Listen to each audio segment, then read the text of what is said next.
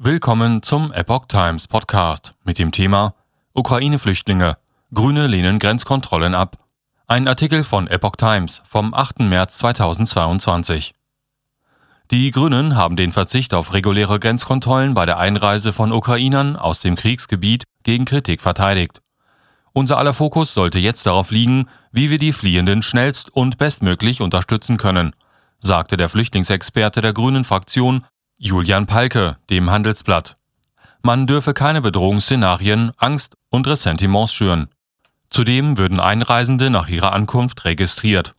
Staaten haben dann auch die Möglichkeit, Vertriebene vom vorübergehenden Schutz auszuschließen, wenn sich dabei herausstellt, dass sie tatsächlich eine Gefahr für die innere Sicherheit darstellen, sagte er.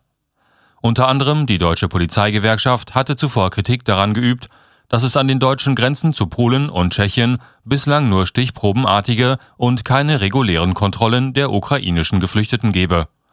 Der CDU-Innenexperte Alexander Trom teilte die Kritik.